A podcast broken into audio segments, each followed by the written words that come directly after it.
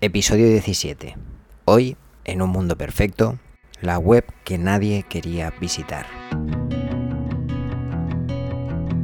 Hace tiempo tuve una charla con un profesional del sector inmobiliario al que llamaremos Juan. Juan tenía mucho interés por Internet. Me hizo preguntas de todo tipo. Hablamos de publicidad, de redes sociales, de embudos de venta. Ay, los famosos embudos de venta. La idea de atraer clientes en automático sigue siendo tan seductora como siempre.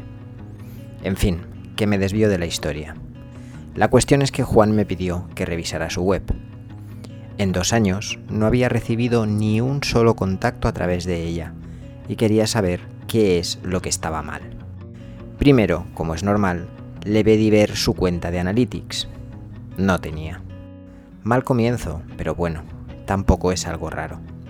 Segundo, revisamos algunas cosas básicas, como las páginas que Google había tenido en cuenta, la velocidad de carga, el contenido y la versión móvil de la web.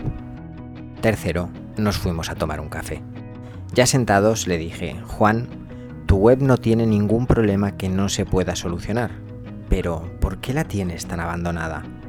Hablamos durante un rato largo y llegamos al siguiente acuerdo. Para empezar, Juan hablaría con los diseñadores que le hicieron la web para una puesta a punto. Si íbamos a trabajar en ella, mejor hacerlo sobre una versión actualizada. Después, revisaríamos la parte técnica. Nada complicado, solo lo necesario para ayudar a Google a entender cuál era nuestro objetivo. Revisaríamos las etiquetas, la forma en la que las páginas internas estaban enlazadas entre sí y revisaríamos las palabras clave de cada una de ellas. No queríamos repetirnos. Para terminar, definiríamos un calendario de creación de contenidos para el blog. Tres meses más tarde, la web ya estaba lista. La lanzamos y sorpresa, en pocas semanas las visitas empezaron a llegar. La web de Juan empezó a aparecer en Google, tímidamente, pero algo, lo cual era buena señal. Hasta empezó a aparecer en Google My Business. Nada de eso es importante, ni siquiera mérito de Juan, de los diseñadores, ni mío.